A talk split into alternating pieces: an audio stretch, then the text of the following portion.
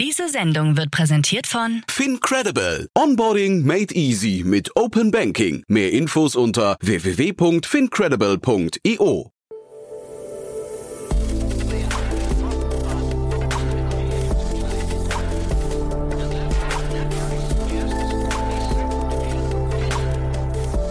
Startup Insider Daily. Herzlich willkommen zurück zu Startup Insider Daily. Mein Name ist Jan Thomas und wie vorhin angekündigt, Oliver Trinkera ist bei uns zu Gast, der Co-Founder und Co-CEO von Kinexon. Und wir sprechen über eine Finanzierungsrunde in Höhe von 130 Millionen Dollar in ein Unternehmen, das so eine Mischung ist aus Cloud-Software in Kombination mit Sensorik und vernetzten Geräten mit dem Ziel, Prozesse zu erfassen, zu optimieren und zu automatisieren ist Marktführer in verschiedenen Bereichen, sogar schon in Amerika, ähm, kümmert sich um Sportthemen wie, wie zum Beispiel die NBA oder auch die Fußball-Bundesliga, ist aber auch zum Beispiel im Bereich der Fertigung von Automobilen sehr tief verankert oder auch im Bereich E-Commerce. Also ein super cooles Gespräch, geht sofort los, aber noch kurz der Hinweis auf nachher. Um 16 Uhr heißt es wie jeden Mittwoch Bühne auf für junge Startups. Ihr kennt unser Format. Einmal in der Woche präsentiert meine liebe Kollegin Nina Weidenauer drei junge Unternehmen, die maximal drei Jahre alt sind und maximal eine Finanzierungsrunde in Höhe von einer Million Euro abgeschlossen haben. Und so auch dieses Mal. Heute geht es um ein Unternehmen, das einen Rasierer aus Metall produziert, der komplett plastikfrei ist. Dann ein Unternehmen, das den Kaufprozess von Wohnimmobilien im Privatsegment vereinfachen möchte und dann ein flexibles und anpassungsfähiges Möbelsystem. Also ihr seht schon drei sehr unterschiedliche Themen, aber wie immer, es geht um das Leuchten in den Augen. Das sind junge Unternehmen, die ja immer noch davon träumen, die Welt zu erobern und sich da auch nicht beirren lassen. Also dementsprechend macht immer großen Spaß da reinzuhören. Die Motivation ist irgendwie ansteckend, finde ich. Ja, das nachher um 16 Uhr. Jetzt noch kurz die Verbraucherhinweise und dann wie angekündigt Oliver Trinkera, der Co-Gründer und Co-CEO von Kinexon. Werbung. Hi, hier ist Nina aus dem Content-Team von Startup Insider. Vielleicht hast du es ja schon gehört, wir haben endlich neben unserem Hauptkanal Startup Insider nun auch separate Kanäle für unsere verschiedenen Formate eingerichtet. Wenn du zum Beispiel nur unser tägliches Nachrichtenupdate Startup News hören möchtest, kannst du ab jetzt ausschließlich den Startup News Kanal abonnieren. Gleiches gilt für Investments und Exits, Startup Spotlight und alle anderen Formate, die zukünftig kommen werden. Die volle Ladung Startup Insider, also alle Formate, gibt es natürlich weiterhin hier auf dem Hauptkanal. Also, um die einzelnen Kanäle zu abonnieren, besuche jetzt startupinsider.de/slash insider. Wir sehen uns auf deinem Lieblingskanal. Startup Insider Daily. Interview. Sehr schön. Ja, ich bin verbunden mit Oliver Trinkera, Co-Founder und Co-CEO von Kinexon. Äh, hallo Oliver. Hallo Jan, grüß dich. Freue mich sehr, dass wir sprechen und erstmal herzlichen Glückwunsch zu eurer ja wahrscheinlich wirklich krassen Runde, muss man sagen, oder? Ja, freut mich ebenso und herzlichen Dank für die Glückwünsche. Ja, wirklich. Wir müssen mal im Detail durchgehen. Also vielleicht kurz zur Einordnung. 130 Millionen Dollar habt ihr eingesammelt, ähm, auch von, von sehr spannenden und sehr unterschiedlichen Investoren. Gehen wir gleich im Detail darauf ein, aber lasst uns mal vielleicht kurz erstmal über Kinexon sprechen. Erklär doch mal kurz, was du machst, was ihr macht, aber erklär es mal so, als würdest du vielleicht deinen, deinen Eltern oder deiner Großmutter erklären. Also, weil ich glaube, es ist schon sehr kompliziert, was ihr macht, ne? Äh, gar nicht mal so. Ich glaube, ähm, Kinexon beschäftigt sich ähm, mit dem Vernetzen und Automatisieren von, von Arbeitsabläufen. Ähm, diese Arbeitsabläufe findest du überall auf der Welt. Äh, vom Einzelhandel übers Gesundheitswesen bis eben auch in die großen Bereiche Fertigung, Logistik, aber eben auch im Sportmedienbereich allesamt sehr anschauliche Bereiche. Ähm, und wir sorgen quasi dafür, dass wir die Arbeitsabläufe, die in diesen Welten stattfinden, zunächst mal sichtbar machen in Echtzeit und haben dann durch die entsprechenden Applications auch die Möglichkeiten, diese Arbeitsabläufe zu verbessern und zu automatisieren und damit unseren Kunden und Partnern, sage ich mal, sehr große Effizienzgewinne zu ermöglichen, äh, aber eben auch mehr, mehr Nachhaltigkeit und mehr Resilienz, die inzwischen auch sehr, sehr wichtig sind heutzutage. Hm. Das erinnert ein bisschen an so Unternehmen wie UiPath oder äh, Celonis. Ist das, oder vielleicht auch Brighter hier in Deutschland? Ähm, also Celonis ist ja auch deutsch, UiPath ist äh, rumänisch. Ähm, aber ist das richtig oder seid ihr noch mal in einer ganz anderen Ecke unterwegs? Ähm, im Prinzip geht der Vergleich in die richtige Richtung, wenngleich auch die, die Technologie und das Betätigungsfeld eigentlich ein ganz anderes ist. Du musst dir so vorstellen, ähm, bei diesen Arbeitsabläufen, geht es um physische Welten, also in Welten, wo Abermillionen von Objekten sich tagtäglich bewegen. Und äh, Kinexon vernetzt sich direkt mit diesen Objekten und ist in der Lage, ähm, diese Objekte quasi auf einer Plattform zusammenzuführen, sodass diese Objekte erstmals miteinander sprechen können Und äh, wir sind quasi dadurch in der Lage, diese Prozesse, die in diesen physischen Welten stattfinden, in dem Moment zu optimieren, wo sie gerade stattfinden. Ja? Und das zeichnet Kinexon aus, dass wir eben sowohl auf der Softwareseite als auch eben auf der Connectivity-Seite ähm, diese physischen Welten durchdringen. Und das ist so im Markt bis dato einzigartig. Einzigartig, aha. Kannst du diese Objekte mal, kannst du da mal Beispiele geben? Weil ich habe gesehen, ihr habt ja sehr verschiedene Segmente, die ihr ähm, bedient. Also, aber das klingt zeitgleich, klingt es nach Spezialisierung schon von Anfang an. Kannst du da mal so ein paar Beispiele geben, was das für Objekte sind? Klar, also ich, vielleicht mal zwei Beispiele anhand der Geschäftsbereiche. Ähm, es gibt den, den ganz großen Bereich Fertigung, wo wir zum Beispiel Automobilisten dabei helfen, äh, ihre Fertigungsprozesse zu automatisieren. Äh, was wir dort geschaffen haben, ist, dass wir diese vielen Insellösungen, die es heutzutage in der Produktion gibt, durch eine offene Plattform ersetzt haben, äh, wo erstmalig ähm, sämtliche Objekte miteinander sprechen können, angefangen vom Roboter über dem Behälter bis zum Werkzeug oder sogar dem Werker, äh, sind alle in Echtzeit miteinander verbunden. Und wir können beispielsweise heute schon in dem Moment, wo ein Werker mit einem Werkzeug auf ein Fahrzeug zugeht, erkennen, welches Fahrzeug ist das, welche Verschraubung hat dieses Fahrzeug nötig und können den Schrauber auf dem Weg zum Fahrzeug schon perfekt darauf einstellen mhm. und können damit nicht nur die Qualität verbessern, sondern auch viele manuelle Prozesse wie zum Beispiel Scan-Prozesse ersetzen. Das ist ein einfaches Beispiel, wie man sieht, im Kleinen, dass äh, sich die Fertigung sehr einfach und sehr effektiv verbessern lässt. Das andere Beispiel, was natürlich sehr visibel ist, gerade für, für die Sportliebhaber im Call, ähm, ist, dass wir in der Lage sind, das Spielgeschehen bei Sportarten in einen digitalen Zwilling zu übersetzen und äh, über diesen digitalen Zwilling im Prinzip ähm, sämtliche ähm, Daten, angefangen von der Performance über die Taktik bis hin zur Gesundheit, auswerten können und diese Daten eben auf eine vollkommen automatisierte Art und Weise generieren. Und du und ich, wenn wir heute bei einem Spiel, beispielsweise Fußball oder Basketball auf der Tribüne sitzen, wir halten dadurch spannende Einblicke auf unserem Smartphone oder auf dem Videocube oder auf dem TV-Bildschirm und äh, der Trainer wiederum kann sehr spannende Einblicke in Echtzeit auf dem Tablet generieren und kann dadurch seiner Mannschaft natürlich helfen, noch erfolgreicher und noch gesünder zu sein. Klingt total faszinierend, muss ich sagen. Äh, zumal es ja auch wirklich sehr unterschiedliche Bereiche sind. Vielleicht äh, mal ganz kurz damit verbunden die Frage, das ist doch wahrscheinlich bei der Markteinführung, bei der Markterschließung nicht ganz trivial, oder? Ähm, dass man jetzt irgendwie in so verschiedene Bereiche mit solchen Speziallösungen reingeht. Also ich kann mir ja vorstellen, ähm, ich weiß nicht, Automobilfertigung ist ein komplett anderer Markt und auch von der Ansprache her komplett anders als der Sportbereich, oder?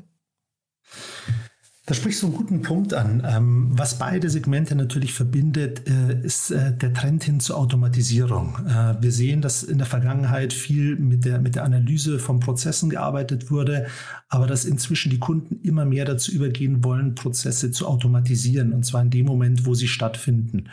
Und das betrifft sowohl den Industriebereich, wo es um die Prozessautomatisierung geht, als auch eben den Sportbereich, wo es um die automatisierte Erstellung von Content geht. Du musst dir vorstellen, dass ähm, heutzutage immer noch ein sehr großer Teil dieser Daten händisch generiert wird. Das ist das, was quasi beides verbindet. Aber du hast natürlich vollkommen recht. Ähm, die, die Märkte, die Kundenbedürfnisse sind dann im Detail unterschiedlich. Deswegen haben wir auch separate Go-to-Market-Strategien für diese Segmente ähm, und sind äh, quasi dadurch in der Lage, die individuellen Bedürfnisse in den jeweiligen Bereichen auch gut zu erfüllen. Bei der, ich fange mal mit der Automobilindustrie an, weil das ist ja wirklich schon sehr spannend. Da habt ihr ja wahrscheinlich eine relativ kritische, ähm, kritische Position in der Wertschöpfungskette. Ne? Ähm, also jetzt seid ihr ja kein richtiges Startup mehr, muss man Fairness halber sagen. Ihr seid ja gerade so auf dem Sprung, ich glaube 2012 gegründet, ne? also zehn Jahre alt. Das heißt, man kann euch wahrscheinlich dann schon eine gewisse, ich weiß nicht, ähm, Marktbekanntheit vielleicht auch schon, schon äh, attestieren. Nichtsdestotrotz, junge Unternehmen haben ja immer dieses Problem oder die Herausforderung, dass man ihnen vielleicht bestimmte Dinge noch nicht zutraut, vor allem in der Zuverlässigkeit. Wie geht ihr damit um? Das ist in der Tat ein, ein spannender Punkt, den du ansprichst und äh, wir sind stolz bei Kinexon, dass wir genau ähm, diese Herausforderung meistern konnten. Wir sind heute für viele unserer Kunden, äh, die Amerikaner würden sagen, ein Mission Critical System, also wirklich ein, ein erfolgskritisches System. Ähm, das zeigt sich insbesondere jetzt im, im Automobilbau beispielsweise. Ähm, Im Automobilbau ähm, gab es in der Vergangenheit die sogenannten Manufacturing Execution Systems, also die Betriebssysteme für die Maschinen. Und für all die beweglichen Teile, die ich vorher genannt habe, sprich Roboter, Werkzeug oder irgendwelche Teile, gab es einfach noch nichts. Und wir haben diese Kategorie für uns entdeckt und haben sie mit einer entsprechenden Lösung eben auch ausgefüllt.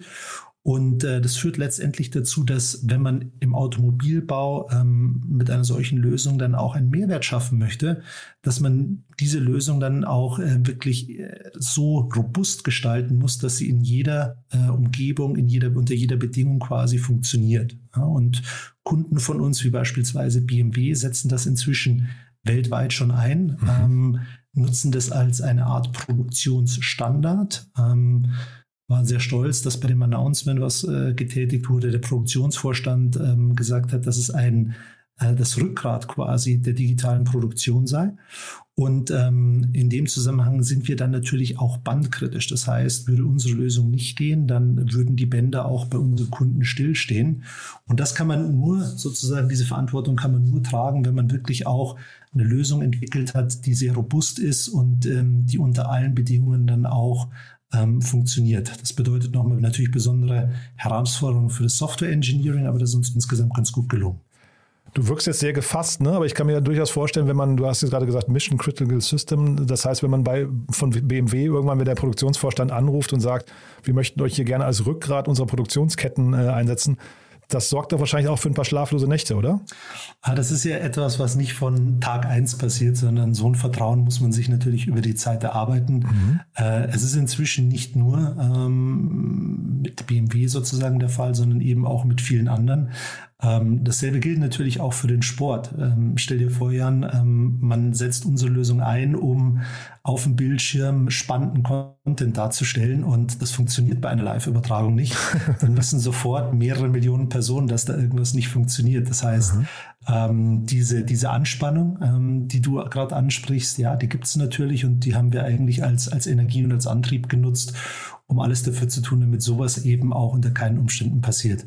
Das heißt, was ist dann für euch ähm, das entscheidendste, äh, entscheidendste Produktmerkmal? Ist das dann die Zuverlässigkeit ähm, und die Ausfallsicherheit oder was würdest du sagen, was sind so die USPs oder die, die wichtigsten Verkaufsargumente für euch?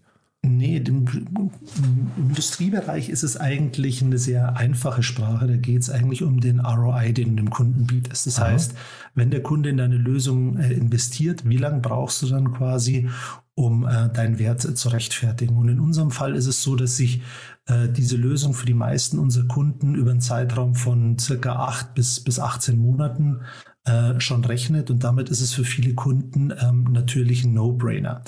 Und diesen ROI bekommst du natürlich nur hin, wenn du in der Lage bist, die, die Fertigung oder das, das, das Warehousing, wie es der Kunde heute hat, innerhalb kürzester Zeit auf eine sehr einfache Art und Weise in digitalen Zwilling zu überführen mhm. und dann durch die Art und Weise, wie du Prozesse eben verbesserst und automatisierst, für ihn ganz entscheidende Verbesserungen in puncto Qualität, Kosten und Zeit herbeiführst.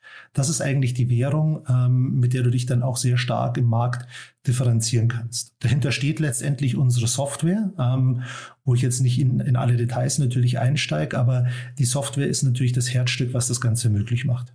Mhm. Ähm, wenn du sagst, acht, acht bis 18 Monate, ähm, bis das Ganze refinanziert ist. Ich habe aber richtig verstanden, ihr seid eigentlich eine SaaS-Lösung, oder? Genau, wir sind eine, eine SaaS-Lösung. Ähm, wir haben allerdings entdeckt, dass es bei manchen Anwendungen im Industriebereich spannend sein kann, gewisse Sensorinformationen bereitzustellen, die der Kunde heute im Markt noch nicht bekommt. Da hat Kinexon weltweit ein Alleinstellungsmerkmal, dass wir sehr präzise Positionsdaten über kleine Chips äh, dem Kunden bereitstellen können. Und ähm, diese kleinen Sensoren, das ist im Prinzip ein, ein optionales Add-on, was wir unseren Kunden zur Software bieten. Prinzipiell kann der Kunde mit der Software alle beliebigen ähm, Techniken integrieren, angefangen von RFID über WLAN bis hin zu Barcodes etc. Aber für eine bestimmte Komponente bieten wir eben zusätzlich noch eine eigene Sensorik an. Hm. Jetzt hast du auch gerade den Produkt, Produktvorstand schon erwähnt bei, ähm, bei BMW, glaube ich, war das, ne? Ähm, ist das quasi immer das Level, auf dem ihr spielen müsst, auf dem ihr ist das eure Einflugshöhe ähm, äh, oder mit wem unterhaltet ihr euch? Weil ich versuche so ein bisschen auch mir vorzustellen, es sind, sind auch wahrscheinlich sehr, sehr lange Sales-Zyklen bei euch, oder? Also es kommt natürlich ganz auf die, auf die Größe des äh, Deployments an. Ähm, wenn du heutzutage über eine grundlegende Transformation eines Konzerns hin zu mehr Digitalisierung sprichst und der ähm, seine äh, Produktionsprozesse etc. Ähm, automatisieren möchte, dann bist du natürlich auf einer höheren Flughöhe, meistens jetzt mit Produktionsvorständen oder Digitalisierungsvorständen. Und dann hast du auch äh, natürlich Sales-Zyklen, die äh, bis zu einem Jahr gehen oder sogar über ein Jahr hinausgehen. Mhm. Ja, da sprechen wir dann aber natürlich auch über ähm, ein signifikantes Dealvolumen, was im, im sieben- bis achtstelligen Bereich liegt. Ähm, es gibt heutzutage viele, viele, ähm, sage ich mal, Werke oder einzelne ähm, Lagerhäuser, die für sich genommen schon eine Digitalisierung anstreben und äh, die unheimlich schnell und agil dann auch agieren können. Und da redet man dann eher von, von wenigen Wochen oder wenigen Monaten. Und meistens ist man dann mit den äh, Produktionsplanern oder den Digitalisierungsverantwortlichen von diesen Werken oder, oder Logistikzentren in Kontakt.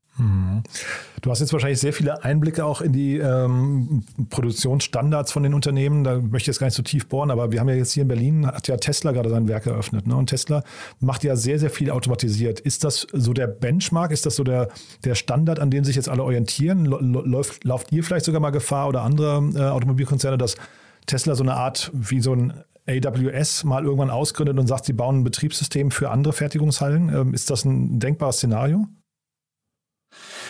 Ja, ich glaube, wenn es heutzutage um das Thema äh, Produktion geht, dann hat jemand wie, wie BMW natürlich nach wie vor einen Ruf wie Donnerhall und ist nach wie vor das Maß der Dinge. Mhm. Ähm, ähm, deswegen sind wir auch sehr froh, dass wir mit BMW diese Partnerschaft schließen konnten. Ähm, Tesla selbst ist insofern ähm, interessant, weil Elon Musk vor, vor, nicht allzu langer Zeit im Interview mal gesagt hat, eines Tages wird der entscheidende Wettbewerbsvorteil für ein Tesla äh, die Produktion sein. Mhm. Das würde man gar nicht vermuten, wenn man äh, ihm sonst äh, so folgt und äh, sich anschaut, was da ähm, kommuniziert wird. Aber ähm, ich denke, dieses Zitat soll einfach nochmal unterstreichen, welcher äh, welche Wettbewerbskraft im Faktor Produktion liegt und deswegen ähm, sehr, sehr viele Unternehmen gerade da auch sehr wachsam drauf schauen. Ich glaube, wir haben eine großartige Chance, ähm, dass wir hier aus Europa heraus ähm, im Bereich Produktion ein sehr, sehr großes Know-how haben. Wir haben unheimlich viel produzierende Firmen, eine unheimlich große Dichte an, an produzierenden Unternehmen. Und ähm, auch wenn wir jetzt im Bereich, äh, sage ich mal, Web 2.0 und möglicherweise auch im Web 3.0 jetzt nicht die Branchenführer hervorbringen werden, so glaube ich, haben wir doch eine sehr, sehr große Chance, aus diesen klassischen Industrien, äh, alles was mit Produktion, Logistik zu tun hat, doch einige Champions zu machen, weil das Know-how hier einfach ungemein ist. Mhm. Jetzt haben wir über den Automobilbereich gesprochen, über die Fertigung dort. Wir haben ein bisschen über Sport gesprochen. Vielleicht kannst du mal generell beschreiben, wie ihr euch überhaupt Märkten nähert. Also wie, wie identifiziert ihr Märkte für euch? Weil hat das damit zu tun, wie umsatzstark die Märkte sind oder wie wenig digitalisiert sie sind oder wie kleinteilig sie sind oder wie hat man sich das vorzustellen? Also wie geht ihr quasi, wie, warum habt ihr euch jetzt genau für die Märkte, ich glaube Logistik ist noch der dritte Markt äh, bei euch in der Schwerpunkt, ja. im Schwerpunktbereich, ne? Ja. ja, wir haben uns mal ganz generell angeschaut, ähm, wie sich diese, dieser IoT-Markt entwickelt. Ja? Und ähm, in diesem IoT-Markt ist, ist ganz klar, dass es ähm, eben mit äh, Fertigung und Logistik, das sind quasi die zwei dominierenden Segmente, die mit am meisten ähm, zu dieser Wertschöpfung im IoT-Bereich beitragen werden.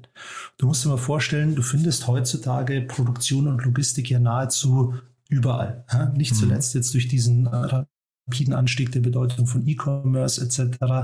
Das heißt, das sind Prozesse, die man überall findet, die aber in puncto Digitalisierung ähm, noch sehr, sehr viel Potenzial aufweisen. Ähm, also McKinsey hat beispielsweise mal gesagt, dass über 60 Prozent der, der Arbeitsabläufe in der Fertigung automatisiert werden können. Und äh, DHL hat im selben Atemzug herausgefunden, dass 80 Prozent der, der Lagerhäuser heutzutage noch komplett manuell betrieben werden. Okay. Anhand von den Zahlen siehst du eigentlich, wie, wie groß das Potenzial ist. Und ähm, wir versuchen eben mit Kinexon genau das Betriebssystem zu liefern, was diese äh, Arbeitsabläufe auf der physischen Ebene zunächst mal sichtbar macht und sie in dem zweiten Schritt dann, dann automatisiert. Hm. Und lass uns mal kurz über die Finanzierungsrunde sprechen. Jetzt habt ihr ja, wie gesagt, ihr, euch gibt es seit 2012, ähm, 2012, seit 2014 habt ihr, glaube ich, eure erste Runde gemacht. Ne? Dann relativ lange nicht, dann 2020 nochmal und jetzt so eine Riesenrunde. Ähm, also es klingt so ein bisschen nach einer sehr, so einem ungewöhnlichen, ähm, weiß nicht, ungewöhnliche Frequenz. Ähm, wie kommt es dazu? Ja, ich denke, wir sind über die vergangenen Jahre unheimlich stark gewachsen, aber eben auch unheimlich ähm, kapitaleffizient. Mhm. Sodass auch nicht der Zwang da war, da was zu machen. Und jetzt haben sich einfach aufgrund dieser sehr starken Traktion, die wir in den letzten Jahren gezeigt haben, einfach nochmal die Frage ergeben, wo wollen wir das Unternehmen hinführen? Und es bietet sich eben gerade aufgrund der Trends, die ich gerade beschrieben mhm. habe, nicht nur jetzt im, im, Produktionsbereich, sondern auch im Sportbereich, der unheimlich stark wächst und unheimlich viel Potenzial bietet, ähm, die Möglichkeit, das Unternehmen nochmal auf eine ganz neue Flughöhe zu bringen. Und vor dem Hintergrund haben wir diese Entscheidung getroffen. Kannst du diese Flughöhe noch mal ein bisschen beschreiben? Ähm, also äh, ruft diese Runde quasi oder, oder äh, signalisiert die schon, dass da jetzt möglicherweise auch anorganisches Wachstum kommt? Das kann natürlich eine Option sein. Ähm, wir haben einen ganz klaren Plan, wie wir Wachstum jetzt auf, auf organische Art und Weise generieren werden. Ähm, es gibt so viele White Spots in diesem Markt, äh, wie ich gerade beschrieben habe, mhm. dass wir da jetzt durch gezielte Investitionen in den Go-to-Market-Bereich, durch die Stärkung der Entwicklung äh, sicherlich noch sehr stark auch äh, organisch wachsen können. Aber man soll anorganische ähm, Wachstumsoptionen auf keinen Fall ausschließen. Und ähm, deswegen ähm, sind wir da auch durchaus ähm, nicht abgeneigt, sollte sich die passende Opportunity bieten. Mhm. Das macht man ja oft, in, äh, also wenn man in andere Länder geht, ne, dass man sich irgendwie einen internationalen Partner einverleibt oder mercht oder wie auch immer. Jetzt ist bei euch ja so spannend, ihr seid ja schon lange in den USA und seid da sogar in einem Segment Marktführer. Vielleicht magst du das nochmal kurz ein bisschen beschreiben, also vielleicht auch, wie ihr das gemacht habt, wie ihr das, also wir haben eben ein bisschen drüber gesprochen, wie ihr Märkte identifiziert, aber Marktführer zu werden als junges Unternehmen ist natürlich schon was Besonderes. Das ist ein guter Punkt, den du ansprichst. Ich kann mich noch gut erinnern, als wir mit unserem Sportvertical damals äh, vor der Entscheidung standen, wo investieren wir ähm, einen Euro oder einen Dollar? Äh, in welchen Markt wollen wir damit reingehen? Ja? Welcher Markt mhm. bietet uns den größten Mehrwert? Und wir haben damals den ersten Schritt ähm, eben in den USA gemacht, weil wir gesagt haben, es gibt eine unheimlich große Technologie Affinität, es gibt eine hohe Investitionsbereitschaft, ähm, gibt einen sehr, sehr starken Konsumentenmarkt, der diese Daten aufnimmt und in unterschiedlichsten Formen verwertet. Und äh, wie du dir vorstellen kannst, wenn man als äh, damals noch sehr kleines und äh, unbekanntes deutsches Unternehmen dann in die USA geht, ähm, dann wird man zunächst natürlich mal schräg angeschaut und es kommt die Frage, naja, was, was wollt ihr denn eigentlich hier? Ja? Und äh, wir haben das Silicon Valley, wir haben ähm, die großen, die großen Tech-Hubs. Warum brauchen wir eine, eine, Company, die jetzt aus, aus Deutschland kommt? Und mhm. ähm, wir haben für uns ähm, eigentlich als, als Strategie festgelegt, wir kennen den Markt noch nicht zu dem Zeitpunkt, als wir rübergehen. Das heißt, die einzige Chance ist, dass wir äh, unheimlich offen sind für neue Eindrücke und unheimlich schnell lernen. Und das haben wir gemacht. Und äh, am Anfang wurde uns prognostiziert, ihr kriegt vielleicht im Jahr einen der Top-Clubs, äh, wenn überhaupt. Ähm, und äh, haben uns, äh, uns wurde eigentlich eher langsames Wachstum prognostiziert. Unser Team hat aber einen super Job gemacht und wir haben es innerhalb von kürzester Zeit geschafft, über 80 Prozent zum Beispiel der NBA-Clubs unter Vertrag zu machen. Okay, sind damit ähm, großer Marktführer. Ähm, haben auch äh, eine sehr starke Stellung im, im American Football, äh, im Eishockey, ähm, waren vor kurzem in der Lage, ähm, auch eine, eine, globale Zusammenarbeit mit der, mit der FIFA bekannt zu geben. Und das ist eigentlich etwas, wo sich immer wieder dieses Muster bewährt hat, ähm, auch wenn man jetzt nicht heimisch ist in einem Markt, durch, äh, durch Offenheit und durch schnelles Lernen dann eben doch irgendwie zum Ziel zu kommen. Mhm. Ja, das finde ich äh, spannend, weil das war eigentlich meine Frage, warum ihr mit einzelnen Clubs arbeitet und nicht mit äh, Verbänden, weil ich hätte jetzt fast gedacht, oder mit, mit Ligen, ne? ich hätte gedacht, dass ihr ja eigentlich eher so eine Infrastruktur für jetzt, wir haben über das Stadion gesprochen, aber das ist ja in der Regel dann gekoppelt an irgendwelche Rechte, zum Beispiel, die dann bei, bei Vermarktern oder bei, bei Verwertern liegen. Ähm, warum die Vereine? Ähm, das ist ein guter Punkt, Jan. Also heutzutage ist es schon so, dass wir mit äh, Verbänden und mit äh, Ligen arbeiten. Ich denke, FIFA als der, der größte Verband weltweit ist sicherlich ein, ein Paradebeispiel dafür. Ähm, aber auch wenn wir uns zum Beispiel mal regional das Ganze anschauen, also hier in Deutschland arbeiten wir schon seit einigen Jahren mit der Deutschen Handballliga zusammen und bringen dort die Daten quasi direkt vom Spielfeld auf die mobilen Endgeräte und äh, auf, auf sämtliche Digitalisierungschannels. Der Grund, warum man damals sehr stark angefangen hat, mit den Vereinen zusammenzuarbeiten, ist, ähm, dass man zunächst mal einen Standard setzen musste. Und zwar klar, dass wenn ein Verband oder eine Liga irgendwann mal eine Entscheidung treffen wird, dass sie sich sehr genau anschauen werden, wofür sich denn die Vereine in der Vergangenheit entschieden haben. Und äh, mit dem Muster zu agieren, ähm, das war gar nicht mal äh, so verkehrt, denn ähm, wenn du heute eben diese Referenzen auf Vereinsebene hast, dann beeinflusst das die Entscheidung auf Verbands- oder, oder ähm, liegen eben doch sehr positiv. Mhm. Jetzt habt ihr diese krassen Namen wirklich als Referenzen, ne? BMW, FIFA und so weiter. Ähm, ich habe auch Zalando zum Beispiel gesehen, ist, ein, ist ja auch eine, eine, wirklich tolle Brand, auch wenn es vielleicht jetzt nicht so international so bekannt wie FIFA und BMW, aber nichtsdestotrotz. Ähm, das muss einen doch jetzt total jucken, dass man aus diesen ganzen Referenzen irgendwie noch, noch deutlich mehr Geschäft macht. Ne? Was sind denn jetzt so die Herausforderungen für euch für die nächste Stufe und vielleicht auch die, weiß nicht, die Dinge, woran es vielleicht nochmal, wo es nochmal klemmen könnte, so die Nadelöhre? Ja, ich glaube, die ganz große Herausforderung ist jetzt, dass wir ähm, durch, durch die neuen Möglichkeiten, die durch das Funding entstehen, eben den Bereich Go-to-Market sehr, sehr stark skalieren. Mhm. Nicht nur hier in Europa, sondern eben auch äh, in den USA. Und ähm, das wird, denke ich, äh, sicherlich ein sehr spannender Ritt. Äh, wir wissen, wie knapp heutzutage gutes Talent ist. Ja? Und da die richtigen Leute zu finden und äh, für sich zu gewinnen und zu entwickeln, das wird sicherlich eine der spannenden Herausforderungen sein. Hm. Müsst ihr da viele individuelle Anforderungen nochmal pro Kunden ähm, irgendwie leisten oder also gibt es viele Produktanpassungen oder ist das quasi so one size fits all? Ich glaube, das ist eine Herausforderung, vor, denen, vor der viele Enterprise-Unternehmen stehen. Und äh, das ist eine Gratwanderung, die man sehr mit Bedacht gehen muss. Ich glaube, in dem Moment, wo du in die Verlegenheit kommst, sehr stark zu individualisieren, wirst du eine, eine Projektcompany und wirst in deiner Skalierung sehr, sehr stark gehemmt sein. Mhm. Und wir haben für uns ganz klar entschieden, dass wir eine Produktcompany sein wollen, die mhm. eben skalierbare Produkte äh, entwickelt, die ich auf viele vergleichbare Unternehmen ausrollen kann. Wir sagen, wo immer sich etwas bewegt, wollen wir diejenigen sein, äh, die es automatisieren. Und dazu musst du natürlich immer sehr offen sein in, in der Diskussion mit den Kunden und gute Anregungen aufnehmen und am Ende aber immer darauf achten, dass du wirklich diese, diese skalierbare Lösung im Sinne eines Produktes baust. Hm. Mega spannend, muss ich sagen, Oliver. Also dann bin ich mal gespannt, wie es bei euch weitergeht. Ähm, klingt so, ich weiß gar nicht, habt ihr die Bewertung, habt ihr nicht announced, ne? Haben wir in der Vergangenheit nicht gemacht und sind uns in dieser Runde auch treu geblieben.